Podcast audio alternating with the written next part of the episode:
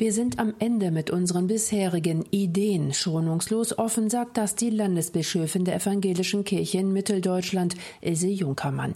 Deshalb hat sie in Thüringen und Sachsen-Anhalt zahllose missionarische Projekte möglich gemacht. Anfang Juli wird sie aus ihrem Amt offiziell verabschiedet. Mehr als andere eckte sie an.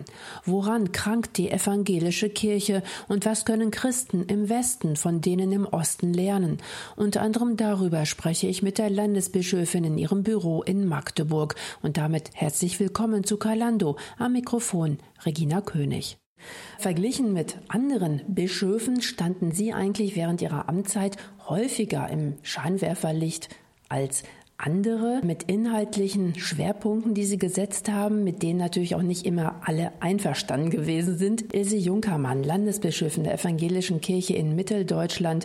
Bis Ende August sind sie noch im Amt. Dann geht ihre zehnjährige Dienstzeit regulär zu Ende. Herzlichen Dank, dass Sie sich heute die Zeit nehmen für unser ausführliches Gespräch. Öffentlichkeitswirksam war zum Beispiel zuletzt Ihr Vorstoß mit Hilfe einer Petition, die Höchstgeschwindigkeit von 130 auf deutschen Autobahnen durchzusetzen. Der Bundestag wird sich nun tatsächlich damit beschäftigen müssen, denn sie konnten als Landeskirche 50.000 Unterschriften sammeln. Aber Beliebt macht man sich in Deutschland ja nicht unbedingt mit solchen Vorschlägen. Wir sind seit zehn Jahren mindestens dran, nochmal aus dem ökumenischen Konzilianprozess die Frage der Schöpfungsbewahrung weiterzutragen, unsere geistliche Verpflichtung einzutreten für Gottes Schöpfung. Und das bedeutet eben insbesondere deshalb die Petition, auch jeder und jede Einzelne muss seine Haltung ändern. Im Blick auf Konsum, im Blick auf Wegwerfgesellschaft, da hängt ganz viel zusammen. Wir sind in einem großen Netz der Zerstörung der Schöpfung und wir können zeichenhaft etwas tun. So ist die Petition auch gemeint zu sagen, wenn es um die Bewahrung der Schöpfung geht, muss auch jeder und jeder Einzelne sein und ihren Beitrag bringen. Und nun wollten wir das nicht als einen moralischen Appell und sagen, wenn du Christ bist, musst du, ähm, sondern da kann man unterschiedlicher Meinung sein, wie das konkret politisch geht, sondern in, uns ging darum, diese Frage, wie hat jeder Einzelne Verantwortung auch angesichts der, der Zerstörung der Schöpfung, äh, in den politischen Diskurs einzutragen. Und deshalb das äh, demokratische Instrument Petition und eben keine Kundgebung der Kirchenleitung oder der Synode, sondern ganz klar, äh, dass ähm, auf demokratischem Wege die Diskussion über den Beitrag jedes Einzelnen und die Verantwortung in den politischen öffentlichen Diskurs hineinzutragen. Nun gibt es natürlich dann auch die Reaktion auf so einen Vorstoß, warum mischt sich die Kirche in solche Dinge ein? Warum muss die Kirche sich überhaupt in irgendeiner Form politisch äußern? Sie selbst stehen ganz persönlich auch dafür ein, ja, Kirche muss politisch sein. Was entgegnen Sie auf solche Vorwürfe? Es gibt keinen Bereich in dieser Welt, in den hinein Gottes Wort nicht spricht. Äh, das Evangelium ist eine Wahrheit, die unser Leben trägt. Und Wahrheit äh, ist nur Wahrheit, wenn sie alles umfasst. Vom Glauben her argumentiert. Von unserem Selbstverständnis her, wir sind eben zum Glück nicht mehr Staatskirche mit der Obrigkeit verbunden und können äh, deshalb in große Verantwortung gegenüber Gottes Wort und unserer Einsicht, die wir im Gespräch miteinander äh, bekommen, sagen, wie wird Gottes Gebot lebbar in einer konkreten Situation. Und dabei immer im Bewusstsein, dass der Diskussion bedarf, dass es immer umstritten sein wird, dass das Evangelium gute Botschaft ist, aber auch Botschaft, die theologisch gesagt Gesetzespredigt ist, also die ähm, ermahnt, die sagt, wo Menschen eigenmächtig und selbstbezogen handeln und sich verhalten und nicht sich verstehen als Geschöpf gegenüber Gottes und äh, auch als Geschöpf eben gegenüber im Miteinander mit anderen Menschen und Geschöpfen. Aber krankt nicht auch gerade die evangelische Kirche daran, dass von den Kanzeln oft mehr politisiert wird als biblisch gepredigt? Das begegnet mir immer wieder und ich finde auch, dass es eine besondere äh, Kunst ist, in der Predigt deutlich zu machen, dass Gottes Wort für alle und alles gilt. Also für jeden und jede persönlich aber das nicht ändert im privaten Bereich und der öffentliche äh, sozusagen eine Eigengesetzlichkeit hat. Diese theologische Richtung gab es ja auch sehr lange. Äh, die hat unter anderem den Nationalsozialismus äh, befördert und es war ein sehr schweres Lernen äh, gerade des deutschen Protestantismus äh, im letzten Jahrhundert über zwei Diktaturen. Wie machen wir unsere öffentlichen Kundgebungen, Mitwirkung deutlich, dass sie im Glauben verankert sind. Und das ist die Kunst der Predigt, äh, diese Verbindung und diese Gründung immer wieder auch deutlich werden zu lassen. Sie sagen auch, wir als Christen müssen unsere Stimme erheben gegen den Rechtspopulismus und Sie rufen auch dazu auf, sich kritisch mit den Inhalten auseinanderzusetzen, die zum Beispiel die AfD vertritt. Nun hat auch äh, in Ihrem Gebiet, in dem die evangelische Kirche in Mitteldeutschland ähm, ja präsent ist, tätig ist. Also in Thüringen und in weiten Teilen Sachsen-Anhalts die AfD jetzt bei der Europawahl viele Stimmen geholt. Als zweitstärkste Kraft ist sie in Thüringen und Sachsen-Anhalt hervorgegangen. Beunruhigt Sie das? Das beunruhigt mich erheblich. Und zugleich macht es sehr deutlich, zum einen, dass äh, wir 30 Jahre nach der friedlichen Revolution und politischen Wende noch nicht zusammengewachsen sind, dass es erhebliche Unterschiede gibt, die sich im Wahlverhalten zeigen. Es beunruhigt mich, weil ich dahinter sehe, dass viele Menschen sagen, auf die Ängste, die die AfD schürt, wirken. Und da haben wir eine ganz wichtige Aufgabe, um Jesu Wort zu folgen. In der Welt habt ihr Angst. Äh, aber seid getrost, ich habe die Welt überwunden. Das heißt ja auch, seid nüchtern, seid voller Hoffnung, beides. Aber lasst euch nicht von der Angst leiten. Und es beunruhigt mich, denn Angst reduziert den Menschen und nimmt ihm sozusagen seinen, seinen klaren Verstand. Wir brauchen aber klaren Verstand, um hier miteinander zu leben und nicht angstgetriebenes Verhalten. Darf ein Kirchenvorsteher in der evangelischen Kirche in Mitteldeutschland denn AfD-Mitglied sein? Natürlich darf er AfD-Mitglied sein, ist überhaupt äh, keine Frage. Äh, wir haben ja auch eine Handreichung jetzt für die bevorstehenden Gemeindekirchenratswahlen erstellt, dass es darum geht, ihn zu fragen, was er damit verbindet und wie er das mit seinem Glauben vereinbaren kann. Vor allem äh, vereinbaren kann. Das eine ist ja, sind ja die Parteiprogramme äh, der AfD. Da findet man wenig Anhaltspunkte zu sagen, dass ein Christ äh, nicht auch in der AfD äh, politisch tätig sein kann.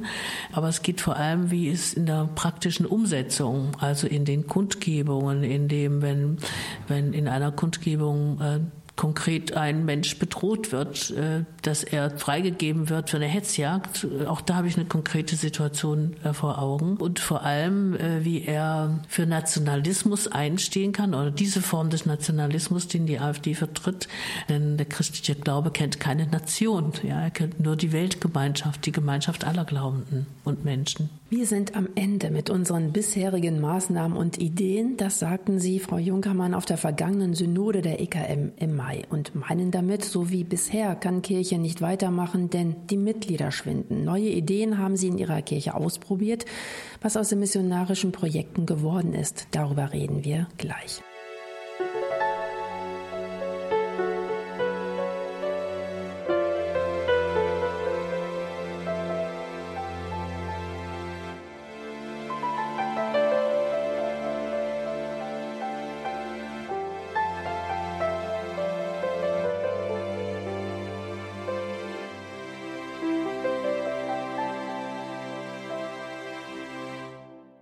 Die Zahl der Kirchenmitglieder wird sich bis 2060 halbieren. Das hat eine jüngst veröffentlichte Studie, die äh, sogenannte Freiburger Studie, festgestellt.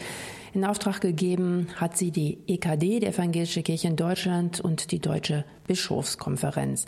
Das bedeutet, in 40 Jahren wird in Deutschland etwa jeder vierte Bürger nur noch Christ sein. Christen werden dann also in der Minderheit sein. Die Mehrheit wird keiner Religion mehr angehören. Frau Landesbischöfin, schrecken Sie diese Zahlen? Natürlich der christliche Glaube ist so tragend und so befreiend, dass ich mich schreckt, wenn viele Menschen keinen Zugang dazu mehr haben oder ihn ganz verloren haben. Die Situation äh, hier in Mitteldeutschland ist ja schon erreicht, was sozusagen auf die ganze Bundesrepublik äh, und EKD zukommt. Im Durchschnitt ist ja bei uns so, dass wir in Sachsen-Anhalt 14, 15 Prozent Kirchenzugehörigkeit haben, evangelische Kirchenzugehörigkeit in äh, Thüringen etwas höher, 20 Prozent, aber das heißt auch nur jeder Fünfte ist dort äh, Mitglied der evangelischen Kirche. Und die Erfahrung hier in den Kirchen liegt ja sehr tief, Anfang der 50er Jahre im letzten Jahrhundert, also jetzt schon 70 äh, Jahre, dass äh, durch die äh, massive Verfolgung durch die damalige DDR-Regierung der jungen Gemeinde insbesondere, aber auch der Gemeindeglieder, der Politik mit der Einführung der Jugendweihe, äh, wir von der Kirchenmitgliedschaft innerhalb von fünf Jahren von 80, 90 Prozent auf 25 äh, Prozent gekommen sind. Also es waren schon viel heftigere Einschnitte, Einschnitt in kürzerer Zeit zu verkraften. Wir sind am Ende unserer bisherigen Maßnahmen und Ideen, so sagten Sie das äh, auf der vergangenen Synode der Evangelischen Kirche in Mitteldeutschland im Mai. Was gehört in Ihrer Meinung nach konkret tatsächlich zum alten Eisen? Mit was kann die Kirche heute im 21. Jahrhundert nicht mehr punkten? Im Mai diesen Jahres habe ich mich selbst zitiert. Ich habe den Satz zum ersten Mal gesagt im Frühjahr 2012 und das hat zu einer sehr großen Resonanz in der gesamten Kirche geführt weil es die Selbstwahrnehmung und den Eindruck, wir können nicht mehr der haupt- wie ehrenamtlichen Mitarbeitenden auf den Punkt gebracht hat. Und ich denke, wir sind am Ende zum Beispiel mit der Konzentration oder Verständnis von Gemeinde vom Hauptamt her, vom bezahlten Amt her und von dem Verständnis, wir sind nur dort präsent, Kirche gibt es nur dort, wo ein Pfarrer oder Pfarrerin oder jemand Ordiniertes äh, ist. Ich sehe dies als einen Weg von Gott, der uns führt hin wieder zu urchristlichen äh, Verhältnissen. Also vor der Zeit der Staatskirche äh, beginnen die biblischen Texte und auch die Überlieferung der alten Kirche ganz neu zu sprechen. Dass sich Gemeinde herbildet äh, von den Gaben, die jeder und jede bei der Taufe verliehen bekommt. Das sind wir ganz weit äh, weg. Wir sind unglaublich mit uns selber beschäftigt, weil wir sagen, wir müssen, so wie wir die letzten 50, 60, 70 Jahre Kirche waren, äh, mit Gruppen und Kreisen und ständigen Angeboten und äh, der Erwartung des Menschen kommen zu unseren Angeboten. Damit sind wir am Ende. Es geht vielmehr darum zu entdecken, welche Aufgaben, welche Menschen legt Gott konkret vor die Füße, wo müssen wir wir rausgehen und überhaupt erstmal wahrnehmen, wo Menschen die frohe Botschaft brauchen. Also Sie plädieren dafür, dem Ehrenamt den geistlichen Gaben oder wie Luther es ausgedrückt hat, dem allgemeinen Priestertum wieder mehr Raum, mehr Bedeutung äh, auch zuzugestatten. Auf der anderen Seite hat Ihre Kirche auch Geld in die Hand genommen, auch nochmal in Hauptamtliche investiert und sogenannte Erprobungsräume geschaffen, also missionarische Innovationsprojekte unterstützt im, im ganzen Land Thüringen, Sachsen-Anhalt. Das läuft jetzt schon seit einigen Jahren. Sehen Sie da erste Erfolge und was würden Sie überhaupt als Erfolg bezeichnen? Also einmal äh, sind die finanziellen Mittel, die die Landessynode zur Verfügung gestellt hat für die sogenannten Erprobungsräume, äh, nur zu einem ganz geringen Teil für Personal. Und die meisten äh, Mittel fließen daraus für die wissenschaftliche Begleitung und Auswertung. Äh, jetzt ist die vierte Runde der Ausschreibung und der, der Zulassung oder Unterstützung äh, gelaufen. Äh, und die wissenschaftliche Auswertung wird in den nächsten Jahren erwartet. Es geht gerade darum, nicht weiter in Personal zu investieren vorrangig, sondern darin, äh, dass Menschen, die Ideen haben, wie sie den Glauben konkret vor Ort leben können, darin unterstützt werden dass freie Räume dafür geöffnet werden, dass sie ähm, in Austausch miteinander kommen. Und den größten Erfolg in Anführungszeichen sehe ich darin, äh, dass ähm, in den Erprobungen, das sind jetzt über 34, die laufen, deutlich wird, welche innovative Kraft, wie viele äh, Ideen, welche Schätze an Menschen Gott schenkt. Und wir unseren Blick wenden von dem, was alles nicht mehr geht und nicht mehr ist, äh, wirklich hin zu dem, was möglich ist und wo, wo Neues wächst. Das Zweite ist die Einsicht, Neues kann, äh, es wächst und es kann auch wieder aufhören. Also es muss nicht alles auf Dauer gestellt werden und man muss dann gucken, wer führt es jetzt wie weiter und dann sagen, wenn dann keine Kräfte mehr da sind, dann hört es auch auf. Und eine wichtige Erkenntnis auch, welche Unterstützung brauchen Ehrenamtliche, damit sie diesen Dienst tun können und motiviert bleiben. Wenn die Mitgliederzahlen zurückgehen, muss man mehr auf das Ehrenamt bauen. Auf der anderen Seite auch Strukturen verändern. Das ist hier auf dem Gebiet der EKM ja passiert. Vor zehn Jahren hat sich die evangelische Kirche in Thüringen zusammengeschlossen mit der Kirchenprovinz Sachsen. Drei Monate später wurden sie dann die frisch gewählte Landesbischöfin dieser neu entstandenen Landeskirche. Was sagt denn Ihre Erfahrung heute, ein Jahrzehnt später? Zahlt sich so eine Fusion auch ökonomisch aus und wächst man auch geistlich zusammen oder ist das dann doch ein Konstrukt, mit dem die Menschen, die in diesem Konstrukt leben, nicht wirklich was anfangen können?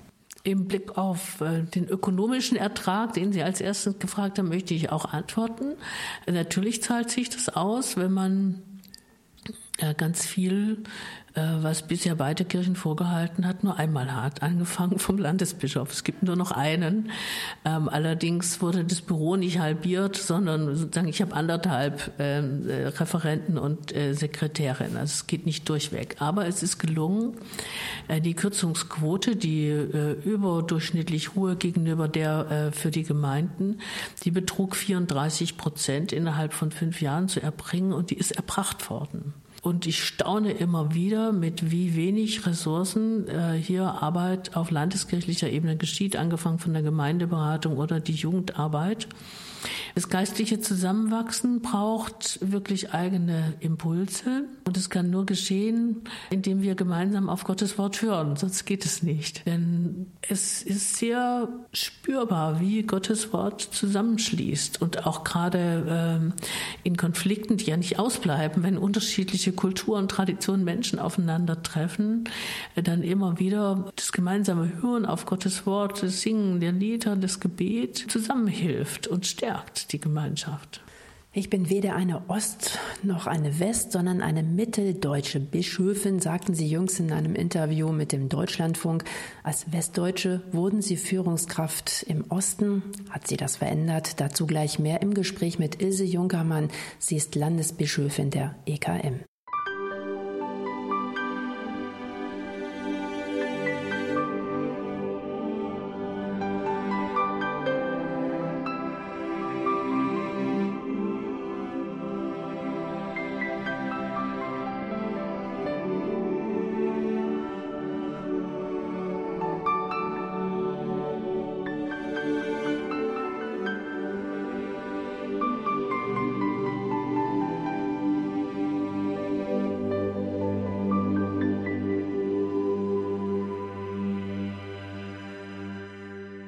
Sie fordert einen Verständigungsprozess zwischen Ost und West. Ilse Junkermann, Landesbischöfin der Evangelischen Kirche in Mitteldeutschland, kurz EKM. Mit ihr treffe ich mich in ihrem Büro in Magdeburg. Noch bis Ende August sind Sie Landesbischöfin der evangelischen Christen in Thüringen und in weiten Teilen Sachsen-Anhalts. 2009, Frau Junkermann, sind Sie aus dem Westen in den Osten gekommen, um Bischöfin der fusionierten und neu gegründeten EKM zu werden. Geboren sind Sie in Baden-Württemberg Baden-Württemberg. Dort waren sie auch tätig als Pfarrerin und zuletzt als Oberkirchenrätin.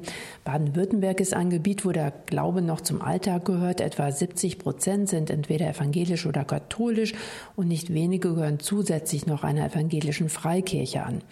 In Thüringen und Sachsen-Anhalt sind weniger als 20 Prozent der Menschen Christen.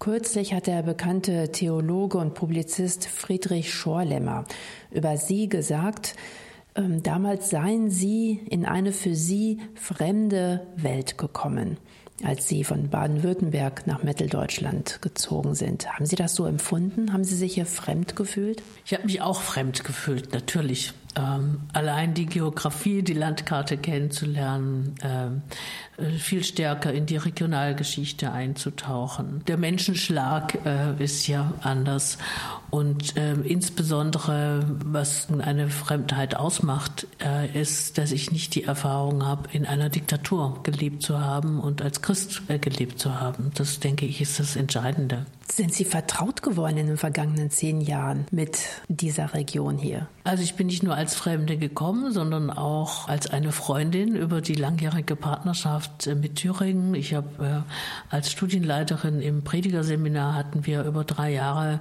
äh, wechselseitige Kurse, eine Woche Eisenach, eine Woche äh, Birkach zum Thema Pastoraltheologie, Gemeinde, Gemeindesuche, am Gemeindebesuche gemacht. Ich habe sozusagen schon als Kind die Verbundenheit mit den Thüringer Christen erlebt, die Briefe, die meine Mutter geschrieben hat und erhalten hat und die Päckchen, die sie geschickt hat und die wir bekommen haben. Ich denke an den Nussknacker und die Pyramide. Also da gab es schon eine innere äh, Freundschaft äh, und Verbundenheit und auch eine geistliche Verbundenheit, denn ich habe mit großem Respekt auch verfolgt den Weg äh, der Kirchen in der DDR, die ja nach nach dem Ende des Nationalsozialismus bewusst angeknüpft haben, nachdem die Volkskirche zerschlagen war und volkskirchliche Strukturen äh, bewusst äh, sich verstanden haben als Kirchen in der Tradition der Barmer theologischen Erklärung. Äh, und das bedeutet, äh, Kirche Christus zentriert zu verstehen und die Welt. Und wir haben einen Auftrag in dieser Welt, der gestärkt wird durch Christus selbst. Das war etwas, was mir das auch sagen in dieser theologischen Tradition erleichtert hat, heimisch zu werden. Und heimisch wird man ja in der Fremde nur, wenn man etwas kennenlernt. Nicht immer fühlten sich die ostdeutschen Christen von ihnen verstanden. Zum Beispiel, als sie 2010 Stasi-Opfer und Täter zur Versöhnung aufriefen. Würden Sie heute sagen, das war zu vorschnell? Es ist so verstanden worden. Ähm, was ich gesagt habe in meinem äh, Bischofsbericht war, dass ich den Eindruck habe, dass Schritte auf dem Weg zur Versöhnung noch mehr vor als hinter uns liegen. Das war an der Zeit, 20 Jahre nach der friedlichen Revolution, zu fragen, wie steht's damit? Es ist immer an der Zeit, den Dienst der Versöhnung zu tun und das Amt der Versöhnung wahrzunehmen, dass wir die Versöhnung predigen, Gottes mit den Menschen, und uns die Versöhnung gefallen lassen. Und das bedeutet auch in unserem zwischenmenschlichen Miteinander, in Konflikten Versöhnung leben. Äh, was ich falsch eingeschätzt habe, war, dass es zum einen innerhalb der Kirche Versöhnungsschritte braucht, es große Sprachlosigkeit äh, gab und gibt zwischen Menschen, die sich ähm, von ihrer Kirchenleitung alleingelassen gefühlt haben, und was ich unterschätzt habe, wie äh, wenig Gespräche stattgefunden haben, auch Aufarbeitung selber über eigene Zersetzungserfahrung, denn das ist ja auch eine, eine beschämende Erfahrung, äh, die einen hilflos macht. Und wie wenig es möglich ist, wirklich diese Verletzungen auch zu bearbeiten und wie wenig Bereitschaft gibt äh, der damaligen Täter, ihr damaliges Handeln als Unrecht zu sehen. Dieses große Thema Christsein in der DDR, dem werden wir uns gleich auch noch näher widmen. Das ist dann ja ähm, Ihr nächstes Amt, das Sie dann ausüben werden. Sie werden dort eine Forschungsstelle an der Universität in Leipzig bekleiden. Sie selbst wären aber eigentlich gerne noch Landesbischöfin geblieben bis zu ihrem Ruhestand. Vier Jahre ähm, wären das noch gewesen. Ihre Kirchenleitung, der Landeskirchenrat, wollte das allerdings nicht und sie haben ganz mutig wie ich finde, öffentlich darüber auch ihr Bedauern geäußert. Diese Entscheidung des Landeskirchenrates, ist das auch die Entscheidung eines ostdeutschen Gremiums gegen eine westdeutsche Chefin? Also da bin ich die Falsche, die Sie fragen. Da müssten Sie die Mitglieder des Gremiums fragen und die würden Ihnen nicht antworten, denn das waren wie alle Personal ja äh, nicht öffentliche Beratungen und auch eine Entscheidung in geheimer Abstimmung. Ich äh, habe sozusagen in meiner Reaktion darauf gesagt, dass mich diese Entscheidung schmerzt, dass ich sie aber respektiere. Und ich denke, dass äh, da verschiedene Faktoren, wie ja ganz oft bei Entscheidungen, dass es verschiedene Gründe gibt. Aber äh, offenbar, und so verstehe ich das, ist die Kirchenleitung äh, zu dem Ergebnis gekommen, es ist gut, wenn jetzt neue und andere Impulse kommen. Und darin liegt auch mein Respekt. Äh, das kann ich gut nachvollziehen und weiß das auch aus früheren Tätigkeiten von mir und von anderen, dass man nie alle Menschen gleichermaßen ansprechen kann, dass es immer Menschen gibt, äh, denen man nicht gerecht wird. Und dass sich äh, gerade in so einem äh, hervorgehobenen Leitungsamt auch die Perspektive einerseits weitet, aber auch immer wieder einengt. Und es gut ist, wenn es dann einen Wechsel gibt und andere Perspektiven eingebracht werden. Sie sagen, ein Verständigungsprozess zwischen Ost und West muss verstärkt werden, jetzt 30 Jahre nach dem Mauerfall. Wie kann Kirche ganz konkret diesen Prozess fördern? Einmal, dass wir weiter die Partnerschaften lebendig halten zum anderen, indem, was jetzt auch schon begonnen hat, sehr viel stärker die Menschen hier in Mittel- und Ostdeutschland sich emanzipieren von dem Anpassungsdruck, der über die Wende da war. Man musste sich permanent überall anpassen und es war deutlich, die Diktatur ist zu Ende. Und erst jetzt äh, ist es sozusagen im Kopf und auch öffentlich erlaubt äh, zu sagen, es gab manches in dieser Geschichte, was wertvoll war und wovon wir bis heute leben und was Sinn macht, das wieder in den Mittelpunkt zu stellen und hier differenziert auf diese Geschichte zu schauen und in Gespräch zu kommen, auch mit den ähm, Menschen aus, aus der alten Bundesrepublik. Das ist etwas sehr Wichtiges, denn das ist meine Wahrnehmung, äh, dass sagen, der Blick auf die DDR sagen, so von und die Menschen und die einzelnen Leben so bestimmt war von der Diktatur. Und äh, wenn man jetzt sich nicht einen differenzierten Blick und ein differenziertes Miteinander wagt, äh, hat die Diktatur nach wie vor ihren langen Atem und wirkt als Brille, äh, die eben äh, die einzelnen äh, Biografien, die einzelnen Menschen, die einzelnen Organisationen versucht zu vereinheitlichen. Und es geht genau darum, sich davon zu befreien. Und insofern äh, trägt mancher westdeutsche Blick nach wie vor, schreibt den Blick der Diktatur, den die vorgegeben hat, fort, indem sie so sind die Ossis und es, es sind dann auch die Selbstzuschreibungen äh, zum Teil. Und hier zu differenzieren, Begegnungen zu ermöglichen, Gesprächsräume äh, zu öffnen, ist das eine, was Kirche tun kann. Das andere wirklich auch nochmal ermutigen und zu sagen, jedes Leben ist wertvoll und wird von Gott angesehen in seiner Eigenheit. Und deshalb ist es wert, auch nochmal alles anzuschauen.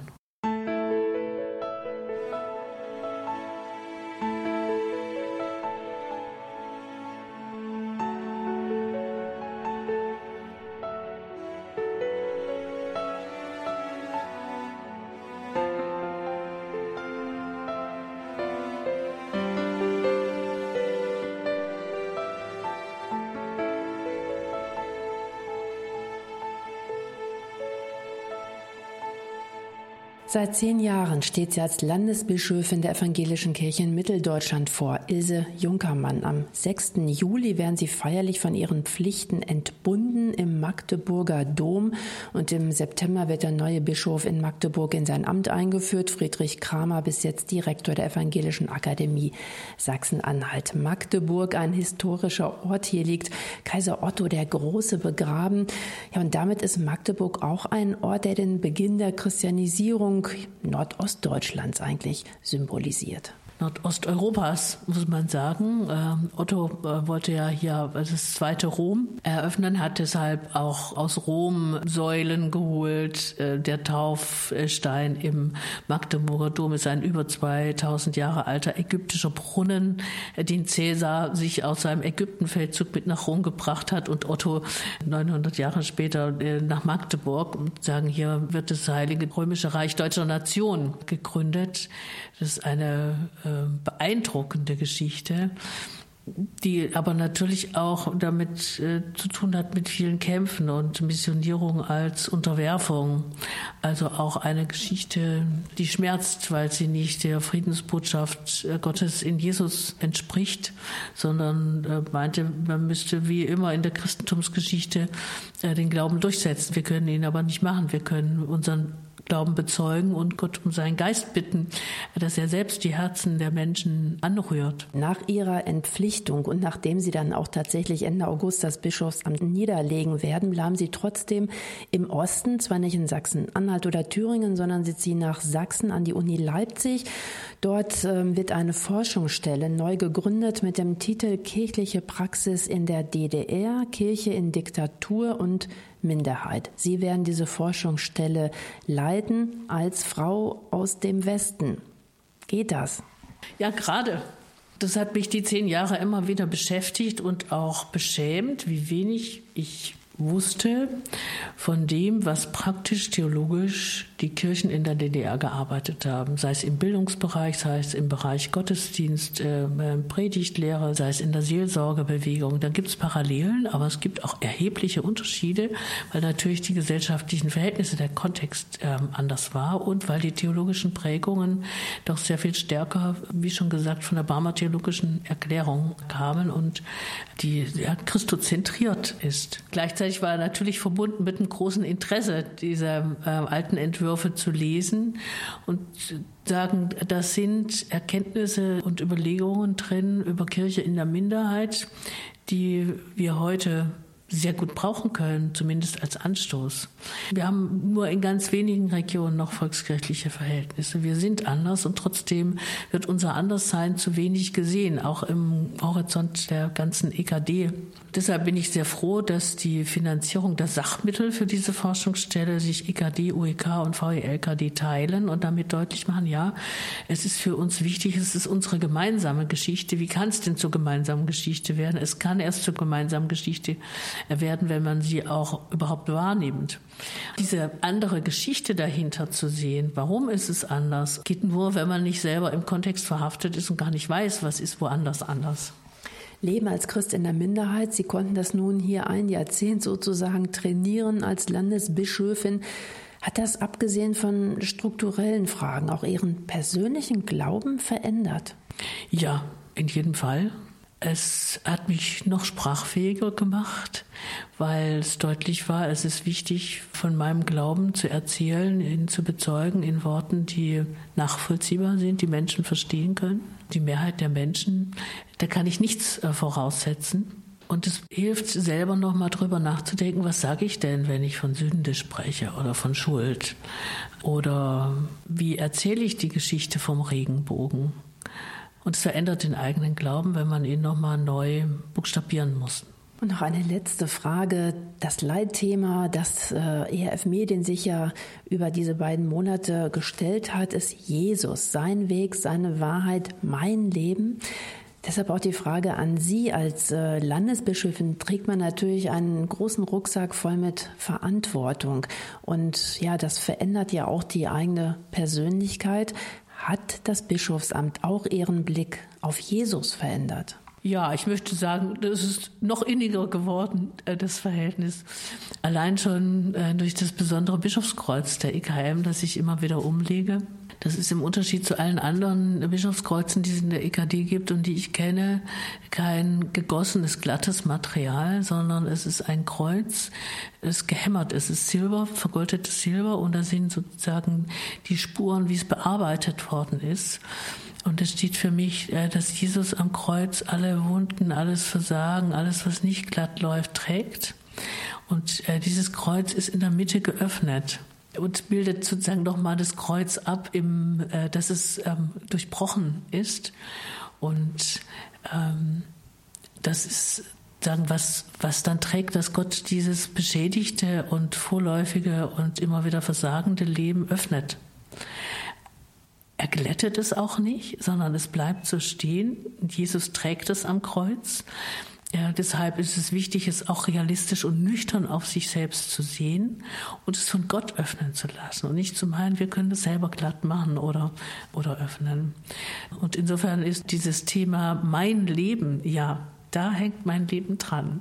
Das habe ich auch als große Freiheit, gerade als eine, die dazugekommen ist, erfahren. Mein Leben hängt nicht daran, dass ich jetzt hier gut ankomme, dass die Menschen äh, sich freuen, dass ich Bestätigung äh, hier finde, sondern es hängt daran, dass Jesus mein Leben äh, trägt und bestätigt und dass es darin auch gehalten ist. Und zwar umfassend mit allem, mit dem Gelingen, was er schenkt und dem, was er schenkt, wo, wo sich was öffnet, wo ich wirken kann, sozusagen aus aus der Kraft dieser Auferstehung.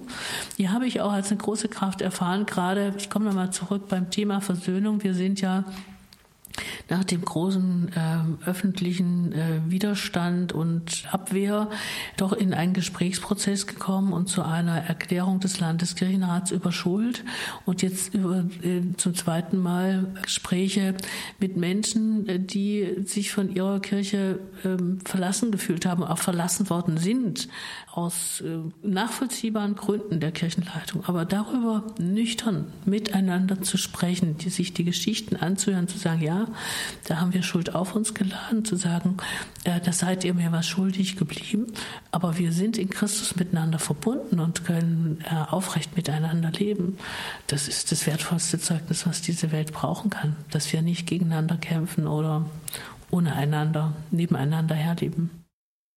Mein Leben hängt an Jesus, sagt Ilse Junkermann. Bis Ende August ist sie noch Landesbischöfin der Evangelischen Kirche in Mitteldeutschland.